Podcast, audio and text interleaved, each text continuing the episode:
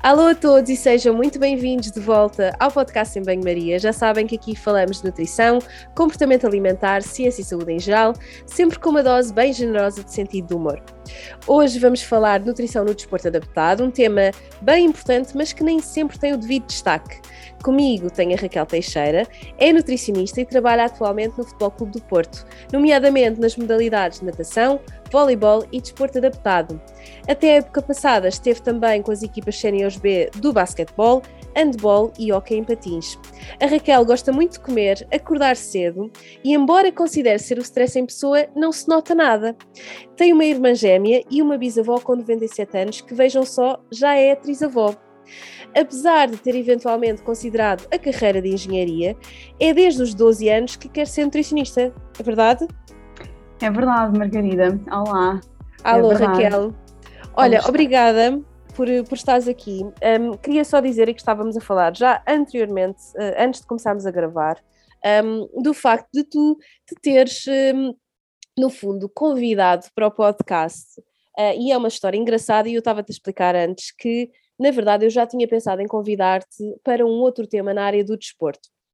E quando tu me disseste e sugeriste, um, eu disse: Olha, é, é agora, vamos marcar isto.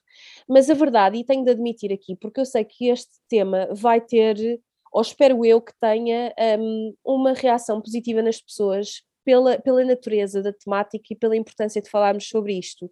Mas eu quero mesmo dizer aqui que este não é um mérito meu, nem é um crédito meu, porque apesar de já ter tido, já ter pensado trazer de alguma forma um, esta, esta vertente da nutrição ou, ou, ou, adaptar a nutrição a grupos específicos, e nomeadamente pessoas com deficiência, eu nunca pensei muito bem em que contextos é que eu iria fazer, nem como, nem conheci ninguém que trabalhasse nesta área. Portanto, o mérito é todo teu por teres trazido este tema e por me teres dito: olha, eu gostava imenso de falar sobre isto, é algo que efetivamente eu faço no meu dia a dia um, e que as pessoas pensam, ai, convidou-se. Não, ainda bem que o fizeste, ainda para mais sendo um tema que precisa realmente ser falado. Portanto, só queria dar aqui este, este crédito que é, que é todo teu.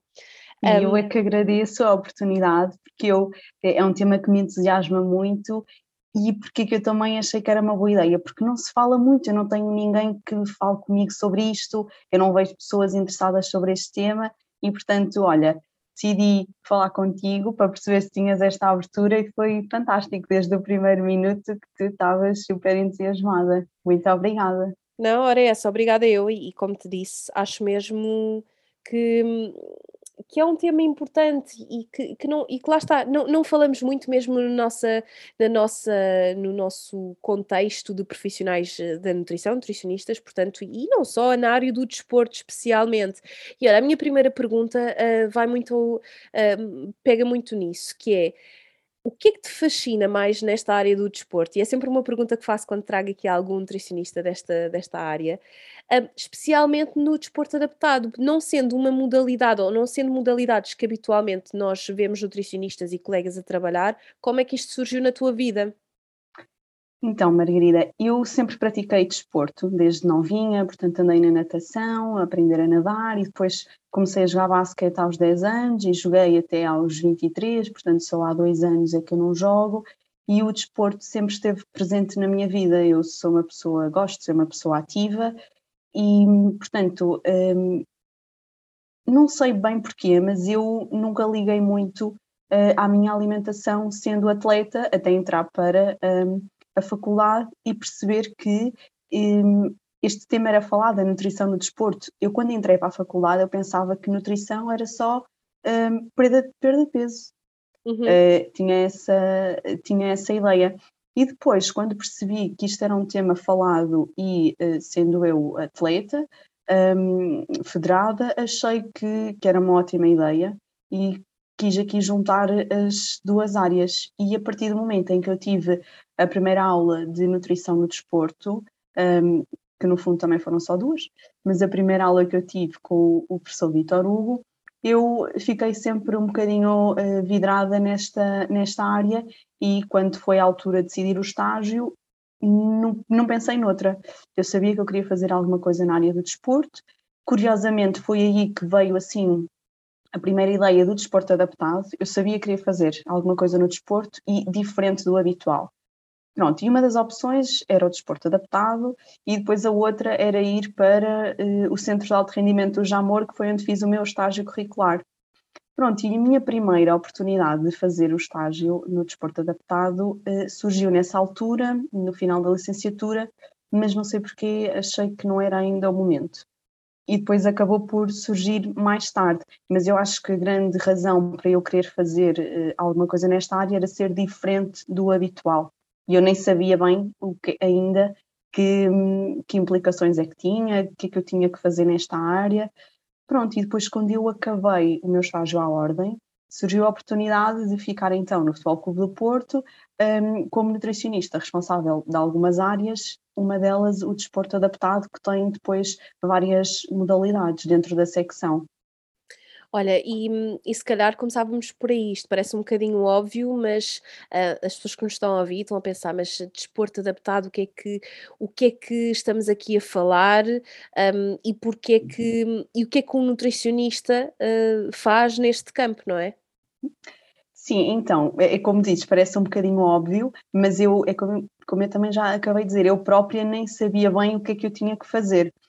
Eh, enquanto nutricionista no desporto adaptado. Então, antes de mais, o desporto adaptado é desporto, tem algumas modalidades dentro do, do desporto que é mesmo só praticado por pessoas que têm algum tipo de deficiência, algumas mais uh, visíveis do que outras. Uh, há, eu tenho atletas que nem se notam que eles têm algum tipo de deficiência, mas têm. Portanto, os atletas uh, não é qualquer um que entra, eles têm que ser avaliados para perceberem que categoria é que estão dentro da modalidade, portanto, eles são avaliados nesse sentido. E eles têm sempre alguma deficiência motora ou um, intelectual que não lhes permite competir no mesmo nível que os atletas eh, que não têm deficiência. Uhum. E, portanto, são pessoas que têm todo o direito de praticar desporto, que não têm as capacidades que outras pessoas têm e acabam por um, entrar numa modalidade do desporto adaptado, que são muitas. Eu trabalho com algumas só, uh, mas são muitas. As pessoas, se virem os Jogos Paralímpicos, percebem que realmente há muitas modalidades do desporto adaptado e que há atletas muito bons no desporto adaptado. Pronto, e o meu trabalho na área, nesta área, portanto, eu tenho modalidade de bóssia, penso que as pessoas sabem mais ou menos, goalball, que é uma modalidade para atletas eh, com deficiência visual. Um, tenho natação adaptada, ténis de mesa adaptado e basquete e futsal adaptado. São as modalidades com que eu trabalho mais. E no fundo, o meu trabalho com essas modalidades, um, sinceramente, às vezes eu nem trabalho com eles a pensar que eles têm uma deficiência. Há atletas que é mesmo um trabalho muito semelhante a outros atletas que eu tenho sem deficiência ou porque não há necessidade de fazer um trabalho específico e eles próprios não se colocam num papel de atletas eh, do desporto adaptado, atletas com deficiência. Pronto, então, de uma forma geral, o meu trabalho até é relativamente parecido com as adaptações necessárias. Eh, por exemplo, as consultas, faço na mesma as consultas, os planos alimentares, as emendas para as deslocações deles. Alguns atletas tomam suplementação, um, no fundo o trabalho é muito parecido, pois eu tenho que, quando estou a aplicar esse trabalho, ter em conta algumas características de cada um. Uhum. Olha, e, e, tu falaste aqui dos Jogos Paralímpicos e, e é interessante pensar que nunca tem sempre o mesmo. Um, protagonismo mesmo na televisão um, em comparação com os Jogos Olímpicos. Um, os últimos eu, eu fiz, não fiz um esforço na medida em que não, tens de ver isto, não, não, não foi nesse sentido, mas eu própria tive uma certa. Um, uh, pensei que realmente, se não, é importante percebermos também o que é que acontece nestes, nestes jogos, que modalidades são praticadas e que também, se não houver um interesse da nossa parte para, para assistir e para ver, também nunca entramos muito em contacto com esta realidade, o que é, que é importante e é tão importante como todas as outras modalidades, mas que fica sempre muito esquecida. Um, e, e, queria perguntar-te, porque é que esta conversa que nós estamos a ter e que falei aqui no início de, e agradecido por teres trazido o tema, porque é que isto é tão importante um, e em que medida é que, não se falando tanto uh, de, do desporto adaptado no geral, uh, como é que isto acontece na parte da nutrição? Achas que uh, no, no, nosso contexto entre colegas, nutrição e mesmo na nossa formação, especificamente na área do desporto, achas que isto é falado ou nem por isso? Eu acho que não, Margarida. Um, eu, eh, no fundo, até queria fazer aqui um apelo que é, se houver colegas que trabalhem nesta área, eu gostava imenso de poder uh, trocar algumas impressões com eles, porque eu, sinceramente, eu sinto que eu, eu não, não tenho ninguém com quem falar. Eu vou tendo alguns, alguns estudantes que querem fazer os estágios e vou tentando despertar algum interesse um, nesta área, mas colegas que estejam efetivamente a trabalhar com eh, atletas federados de, das modalidades de desporto adaptado, não conheço. Sei que existe eh, em algumas seleções, sei que existe nutricionista, seleções eh, de desporto adaptado. Um, tenho uma colega que também gosta desta área, com quem eu troco algumas impressões, mas na realidade nós não vemos a quantidade de nutricionistas que vemos no desporto para pessoas sem deficiência, não é?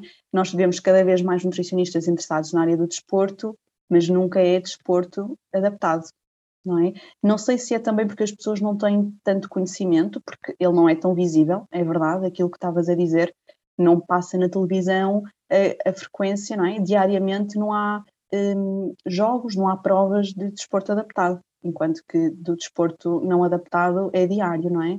Um, e realmente não há esta visibilidade eu acredito que realmente, eu concordo contigo, o desporto adaptado, nomeadamente os Jogos Paralímpicos, não tem tanta visibilidade. Eu confesso que antes de estar nesta área também não, eh, não via tanto, agora sim, até porque tenho eh, uma. Nos últimos Jogos Paralímpicos tive dois atletas lá no Vócia, uh, medalhados até, portanto foi muito bom. E eu tenho, consigo ter este contacto com eles e perceber também como é que é o desporto uh, adaptado de alto nível, portanto eles são atletas de seleção, atletas paralímpicos e eu consigo perceber realmente a importância que a nutrição tem na vida deles e eles, eles conseguem explicar-me isso e é um trabalho que eu faço mensalmente com estes atletas. Eu todos os meses eu tenho avaliações e consultas com, com estes atletas um, e acho que mês após mês cada vez mais se nota esta importância da nutrição. Um, às vezes o resultado não é tão rápido como num atleta uh, sem deficiência, mas com persistência os resultados também aparecem e é importante ter este contacto com a nutrição. Mas de facto, se tu fores ver a percentagem de clubes que têm nutricionista, clubes com desporto não adaptado e os clubes de desporto adaptado, é muito inferior, muito inferior. E as próprias organizações, os clubes, não têm ainda um, esta abertura para ter nutricionista nos seus atletas com deficiência. É o que eu vejo. Uhum. E, e queria reforçar aqui este apelo que tu deixaste de, de colegas que estejam a ouvir, ou mesmo estudantes que se interessem por esta, por esta área. Um, eu, eu, eu devo dizer-te que, in- independentemente de não ser um interesse pessoal, acho que todos nós deveríamos pelo menos ter algum nível de, de awareness, sensibilização de que estes atletas têm uh, as mesmas necessidades, isto é, têm as mesmas necessidades na medida em que também precisam de ter acompanhamento nutricional e que, um, e que o nutricionista pode fazer toda a diferença. Uh, mas eu acho que não só na área da nutrição, muitas outras áreas ainda há, não só, nem, nem é só o preconceito, é a falta de abertura que as pessoas têm para uh, trabalhar e para, para apoiar populações uh, que têm algum nível de especificidade. E, e, e voltando aqui à questão dos, dos Jogos Paralímpicos, é, um, não, não se dá a mesma importância, o que é uma, um, uma parvoíce, porque um, até temos tido muito bons resultados, uh, eu este ano, portanto, nos últimos eu, eu assisti, um, e, e, de facto, quer dizer, não, não, se compreende porque é que não tem o mesmo palco, mesmo a nível da comunicação social. Acho que um, é, não, é, não é de todo ideal. Deveríamos trabalhar um bocadinho mais nesta questão da inclusividade e, e dar uh, tempo de antena também este, estas modalidades que são igualmente importantes. Um, e olha, pegando aqui um bocadinho na parte específica da nutrição. Um, como é que tu fazes o suporte nutricional? Tu já respondeste mais ou menos anteriormente, mas queria aprofundar um bocadinho mais. Tu fazes segundo, uh, portanto, existem especificidades de acordo com o tipo de deficiência ou tem a ver mais com a modalidade? Como é que isto tudo funciona?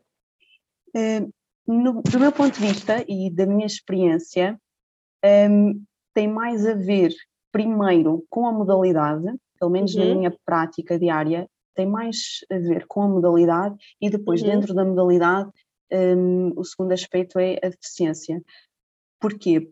Porque eu tenho, por exemplo, a natação adaptada é uma modalidade em que eu tenho 20 atletas e eu tenho um, muitas uh, deficiências diferentes só naquela equipa.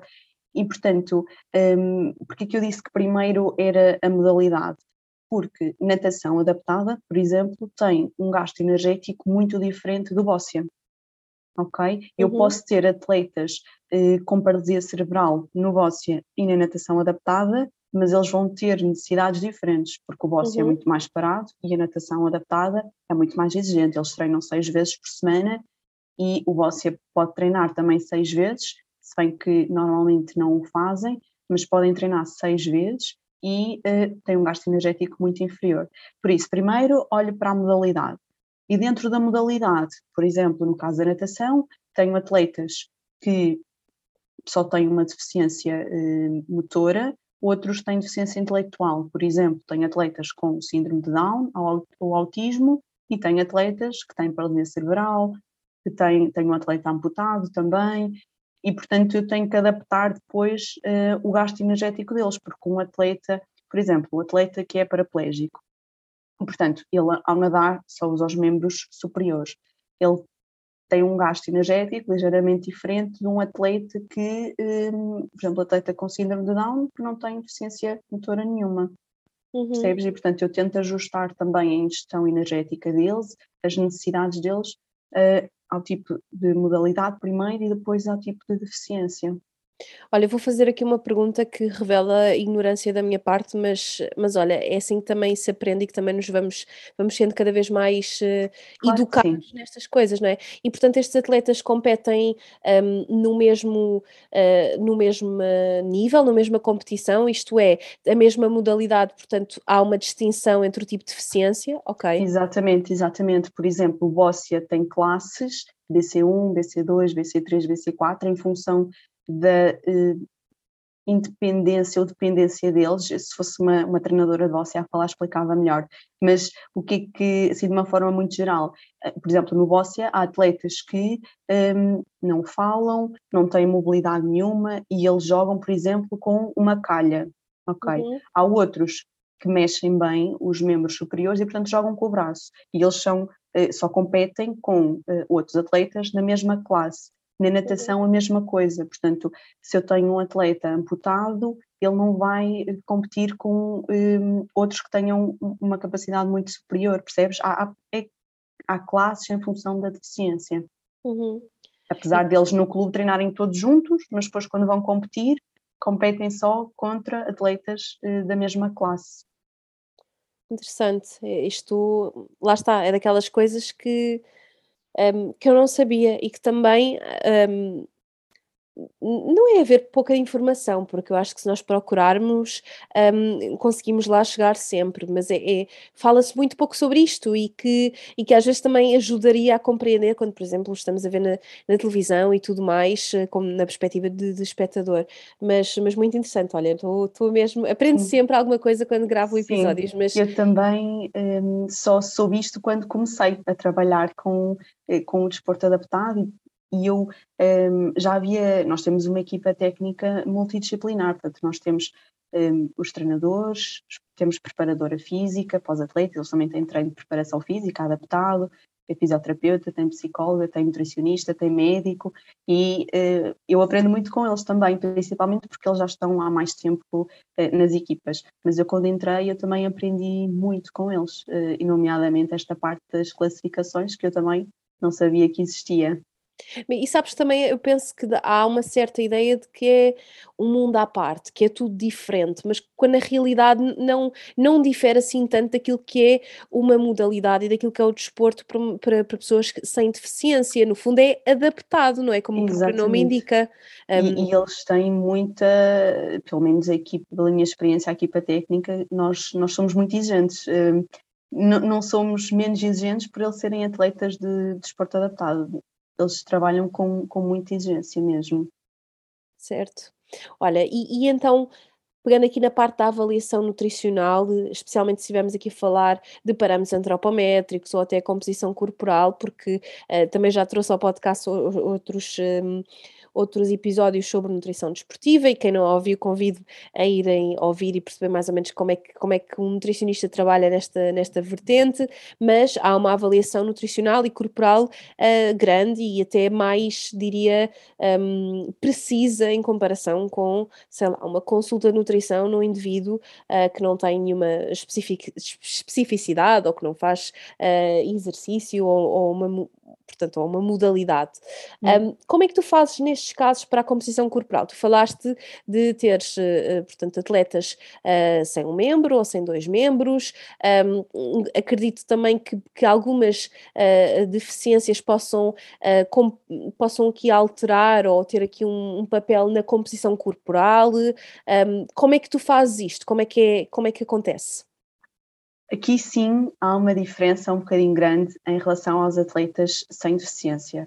E eu consigo dizer isto porque também trabalho com muitos atletas sem deficiência e chegamos ao pé deles e fazemos a avaliação super rápido, sem eh, grandes limitações. Quando chego aos atletas com deficiência, eh, há alguns que também não sinto grandes diferenças, por exemplo, atletas só com eh, uma deficiência intelectual, síndrome de Down, por exemplo, o autismo, o atraso do desenvolvimento, aí na prática não há muitas diferenças, ainda que faça só aqui o parênteses do facto dos atletas com síndrome de Down, uh, os atletas ou as pessoas com síndrome de Down naturalmente terem uma maior porcentagem de massa gorda, portanto um peso um bocadinho superior, isso é normal acontecer e eu na minha prática noto que é mais difícil fazer a avaliação antropométrica com o lipocalibrador nestes atletas, ainda que tenha aqui uma exceção de um atleta com síndrome de Down, que é dos que tem menos massa gorda na equipa. Por acaso é engraçado que ele é uma exceção no meio dos meus atletas com síndrome de Down.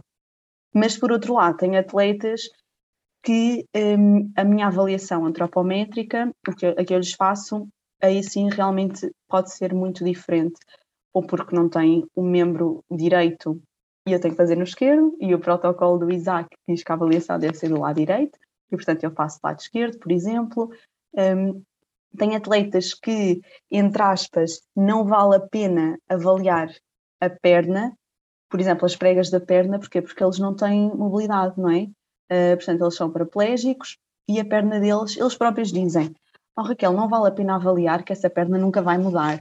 Portanto, eles não fazem nada com a perna, uh, ainda que em alguns casos eu avalio na mesma, uh, para não excluir só por causa dessa situação, mas uh, é aqueles casos em que uh, aquela prega não vai, não vai dizer muita coisa, porque uhum. eles não uhum. trabalham aquele membro.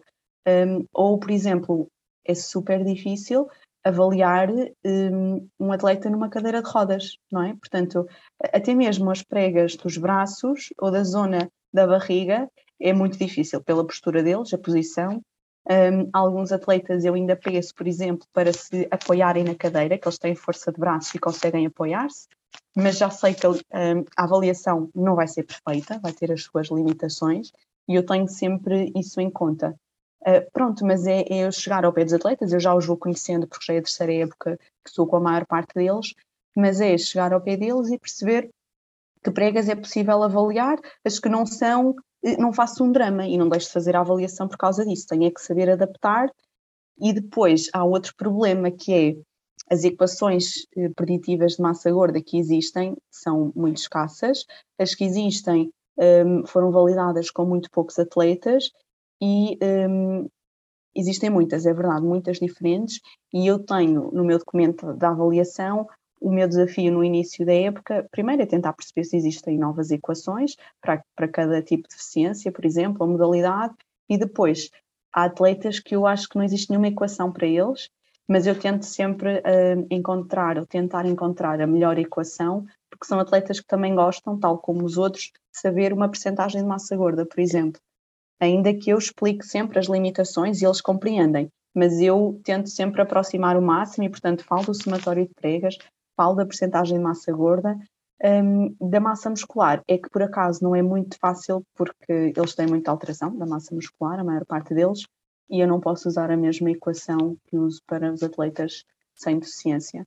Um, mas pronto, através dos perímetros também dá uma ajuda. Portanto, eu tento sempre adaptar, não, não excluo uh, só porque existem esta, estas limitações, tento sempre arranjar aqui uma solução. E eles gostam de sentir uh, que realmente são tratados como os outros atletas, tem uma avaliação mensal, que os resultados são colocados em cima da mesa, que eu envio aos treinadores, os treinadores uh, olham para aqueles resultados e, portanto, esta, esta avaliação da composição corporal é, é um desafio, mas que eu tenho que tentar dar a volta. Olha, é só para, para, para, contextualizar aqui um bocadinho, porque quem não, quem não ouviu os podcasts anteriores e, e, que não está nesta área, portanto, para, para nós estimarmos uma percentagem de massa gorda e também de massa magra, há uma série de medições que depois são aplicadas nas tais equações que tu estavas a falar, certo? Exatamente, exatamente. Um, mas, mas lá está, é preciso é adaptação, não é? Não, não deixas de fazer as coisas. O que Exato. eu queria... E eu não deixo, não deixo de avaliar um atleta de desporto adaptado só porque ele tem determinada deficiência. Eu avalio na mesma, sei as limitações que tenho, tento transmitir-lhes também essas ideias e eles percebem, mas não deixo de fazer a avaliação. Claro, e, e também, lá está, a, a, importância de termos uma prática inclusiva e não é por termos de nos adaptar ou de não existirem, uh, se calhar, tantos estudos e tanta evidência nesta área, mas acabas por adaptar a tua prática àquilo que tu tens e não deixas de o fazer. Eu acho que isto é uh, muitíssimo importante. Olha, e em termos das, um, do plano nutricional e das, das recomendações, um, Sabemos que a área do desporto tem imensas especificidades. Existe alguma especificidade neste caso para a, pessoa com deficiência? Existe algum suplemento ou algumas, algumas características mais específicas, não necessariamente por ser no desporto, mas por existir aqui uma deficiência? Um, da minha prática, eu não faço recomendações muito específicas em função da deficiência. Não faço porque também não vejo evidência científica para isso. Um, pode haver para uma ou outra deficiência, mas para a maior parte das deficiências com que eu trabalho, não. E depois depende muito também um, do nível deles. Portanto, cada deficiência, a mesma deficiência pode ter vários níveis ou graus. Há atletas que têm, por exemplo, mais dor do que outros e são mais medicados, mas isso também já tem a ver com a parte médica. Mas depois, na prática, um, as recomendações não existem no mesmo nível um, para os atletas do desporto adaptado ou, ou, os outros. Porquê? Porque enquanto nos, nos atletas sem deficiência existem recomendações de ingestão de hidratos de carbono, de proteína, um, após o treino, uh, para determinados momentos, por exemplo, nos atletas com deficiência não encontro essa, essas recomendações, até porque é muito difícil um, fazer essa, essa análise. Uh, por exemplo, recomendações proteicas que existem para os atletas um, por quilograma de massa muscular, por exemplo. Nos atletas com deficiência é muito mais difícil conseguirmos ter, fazer um trabalho desse género e, portanto, há aqui algumas limitações e não há um, forma, ou pelo menos até agora, não há grandes formas de avaliar necessidades nestes atletas. Tinha que ser um trabalho muito exaustivo, eh, é preciso os atletas também estarem disponíveis para isso, mas não existe evidência, não é tão fácil encontrar aqui evidência para essas recomendações como para os atletas sem deficiência.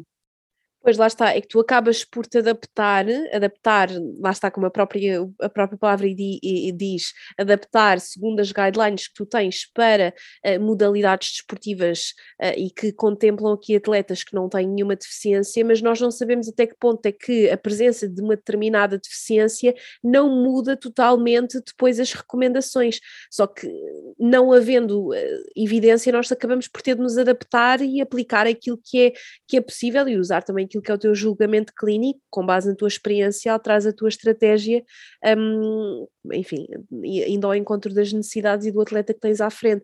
E queria perguntar-te em relação à evidência, um, quais é que são então as limitações um, e, eu acho que, que, esta pergunta é um bocadinho óbvia, em que medida é que são precisos mais estudos, mas, mas aquilo que nós sabemos é que existem de facto estudos, em, em que condições é que estes estudos são feitos, ou, ou, são estudos muito, muito escassos, ou em populações muito específicas.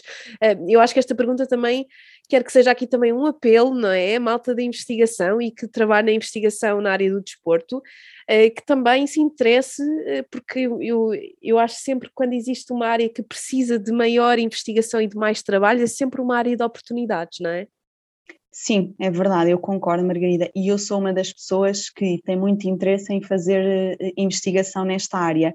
Por outro lado, não há não tenho tanta oportunidade ou tanto tempo porque acabo por me focar noutros aspectos mais do dia a dia destes atletas, mas sei que é mesmo importante nós termos esta evidência e fazermos mais estudos, mais trabalhos com estes atletas, porque realmente eles são escassos. Um, eu faço essa pesquisa um, de alguns trabalhos, de alguns artigos, alguns temas específicos que às vezes são importantes para mim, um, especialmente o, o, gasto energético, necessidades energéticas, composição corporal, referências, equações, portanto, são coisas que eu preciso mais na prática e realmente a evidência é um bocadinho escassa.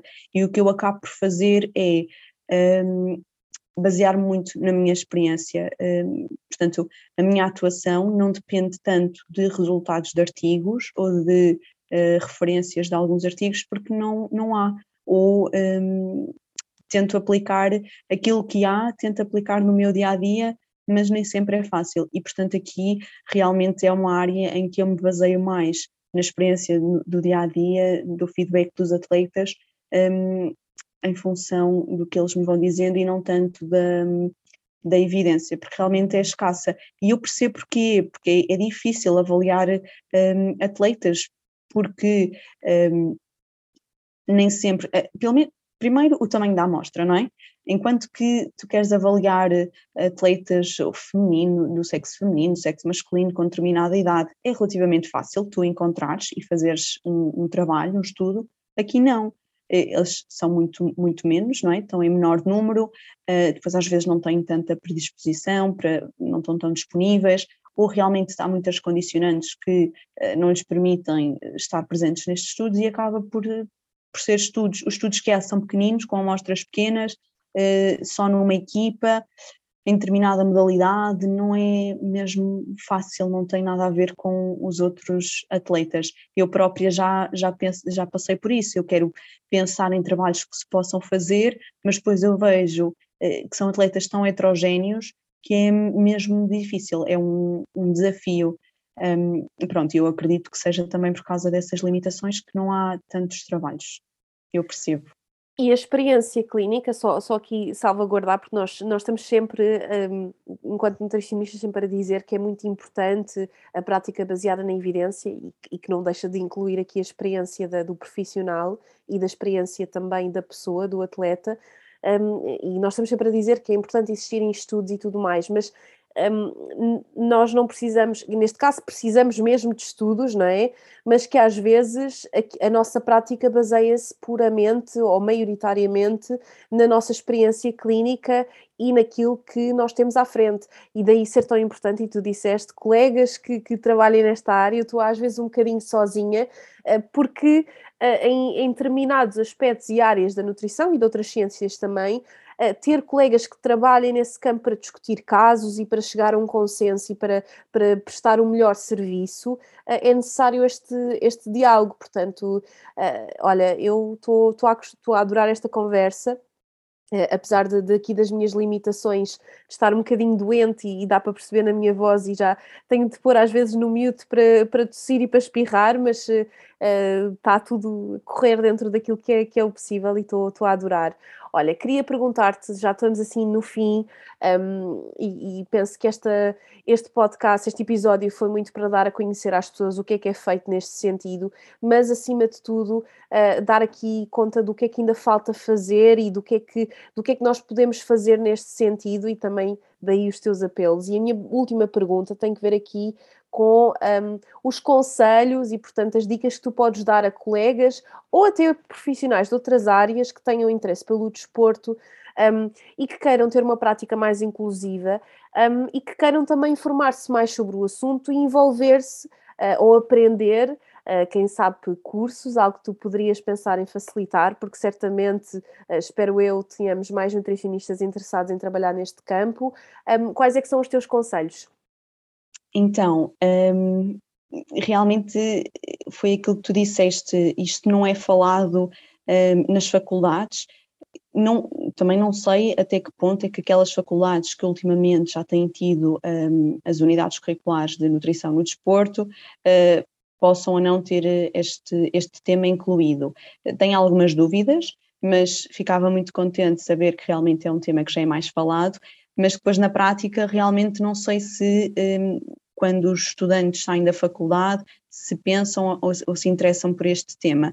Um, porque o que eu acho, uh, pela, pelo que vou sabendo, é que realmente há Pode haver até nutricionistas no desporto adaptado, eu, eu, sei do exemplo de uma ou duas seleções nacionais que têm, mas é um trabalho que é muito esporádico, portanto, têm o estágio, por exemplo, o estágio da seleção, e o nutricionista está presente, pode fazer as emendas, uh, algumas sessões, mas eu eu sei que, um, ou duvido muito, uh, Não é dizendo, contínuo, não é? Não, é, não é uma não. coisa contínua e que, que tenha alguma uh, regularidade e frequência no Exatamente. acompanhamento destes atletas, que é tão necessária. Eu, pois é, é que eu duvido que os outros clubes com atletas com deficiência tenham nutricionista diariamente, como por exemplo um, o Futebol Clube do Porto, nutricionista nestas, nestas modalidades.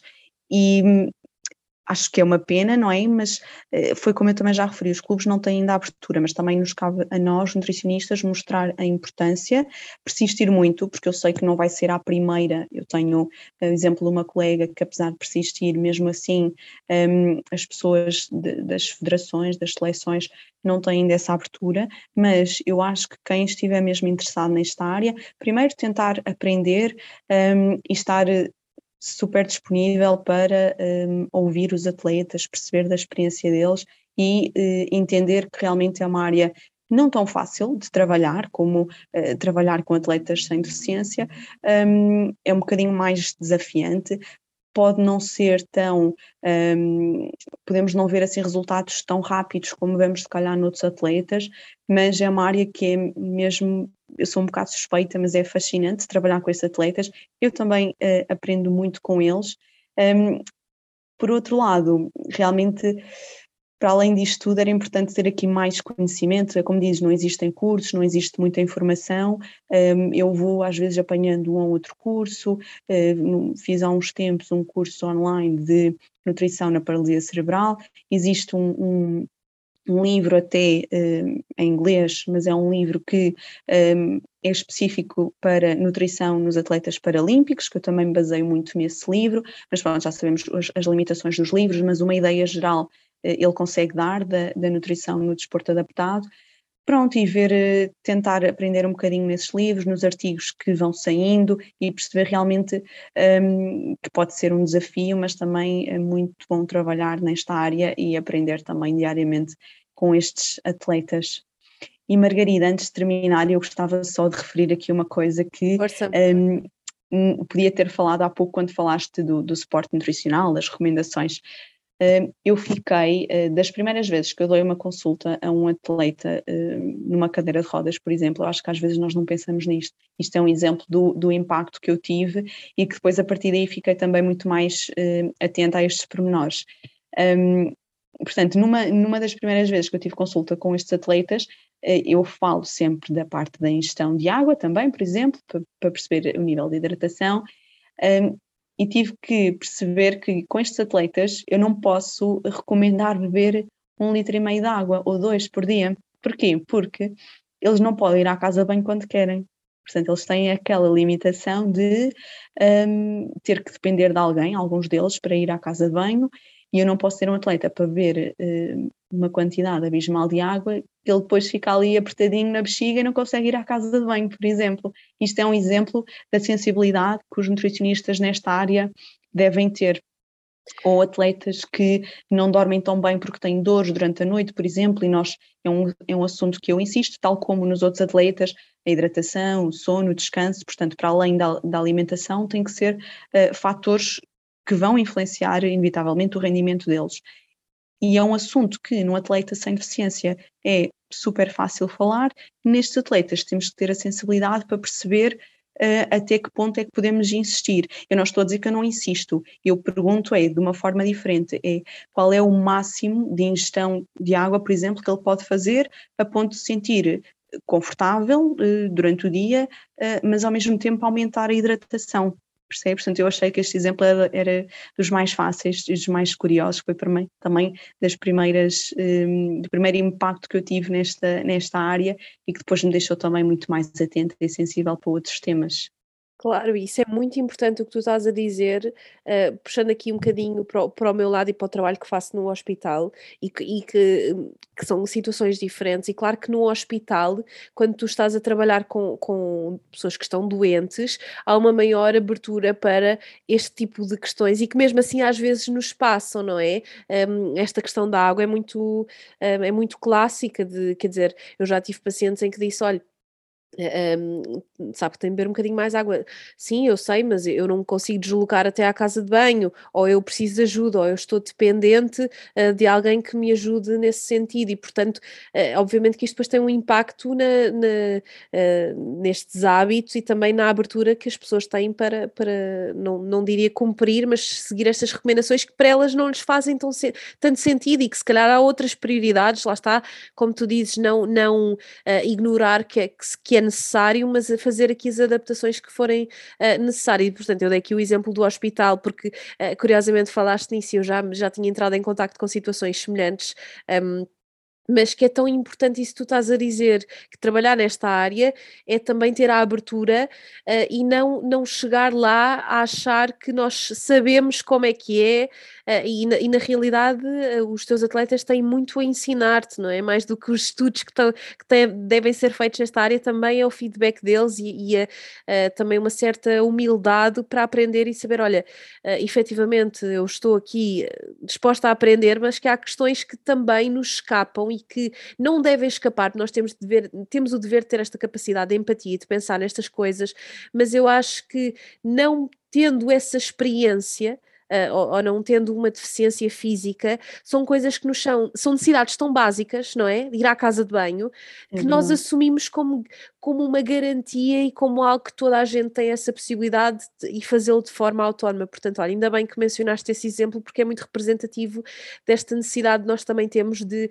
além de sermos mais inclusivos, termos abertura para ouvir as pessoas que, que, que efetivamente têm deficiência e que, para falarem deste deste, deste assunto. E olha, eu tenho aprendido imenso e deixo aqui a sugestão também uh, no Instagram da Catarina, uh, que tem, uh, que é uma espécie rara, espero que não, não me esteja sobre rodas, eu penso que é assim, não é? É, um, é. Eu também, eu acho que é, também estou a dizer que sim, mas eu acho que é, e eu curiosamente eu já conheci a Catarina, que ela fez uh, um estágio também comigo e eu já tive o prazer de a conhecer e, e concordo plenamente com a tua sugestão. Ela faz um trabalho vou. Vou deixar também as notas dela no, no episódio e estou a usar o exemplo dela porque tenho aprendido mesmo muito e, e, e lá está, se, também parte de nós termos esta, esta procura de informação e deixarmos um bocadinho aquilo que é o nosso, uh, o nosso privilégio e aquilo que é a nossa realidade também para contactarmos com outras e podemos também ser mais inclusivos. Olha, Raquel, muito obrigada por, por este bocadinho. Aprendi imenso. Espero que as pessoas que nos estejam a ouvir tenham gostado também. Um, as minhas desculpas novamente por esta, por esta voz de, enfim, uh, e, e, e, tudo mais e por todos os uh, contratempos a meio da gravação, mas uh, foi um gosto. Obrigada. Um... Eu é que agradeço, Margarida. Foi mesmo muito bom. É um tema que me entusiasma, que eu falo pouco um, e, portanto, sempre que há oportunidade de falar, eu acho mesmo fantástico. Olha, Raquel, e fica aqui o convite para falares mais sobre isto e para quem nos está a ouvir e que tenha uh, plataformas e que, que, enfim, que possa dar uh, cursos e formação também a colegas da nossa área, saberem e olharem aqui para ti como uma referência de alguém que tem de facto esta experiência e que pode acrescentar algo. Por isso, olha, obrigada Raquel e obrigada a todos que nos estão a ouvir e até aos próximos episódios. Beijinhos. Obrigada, Margarida.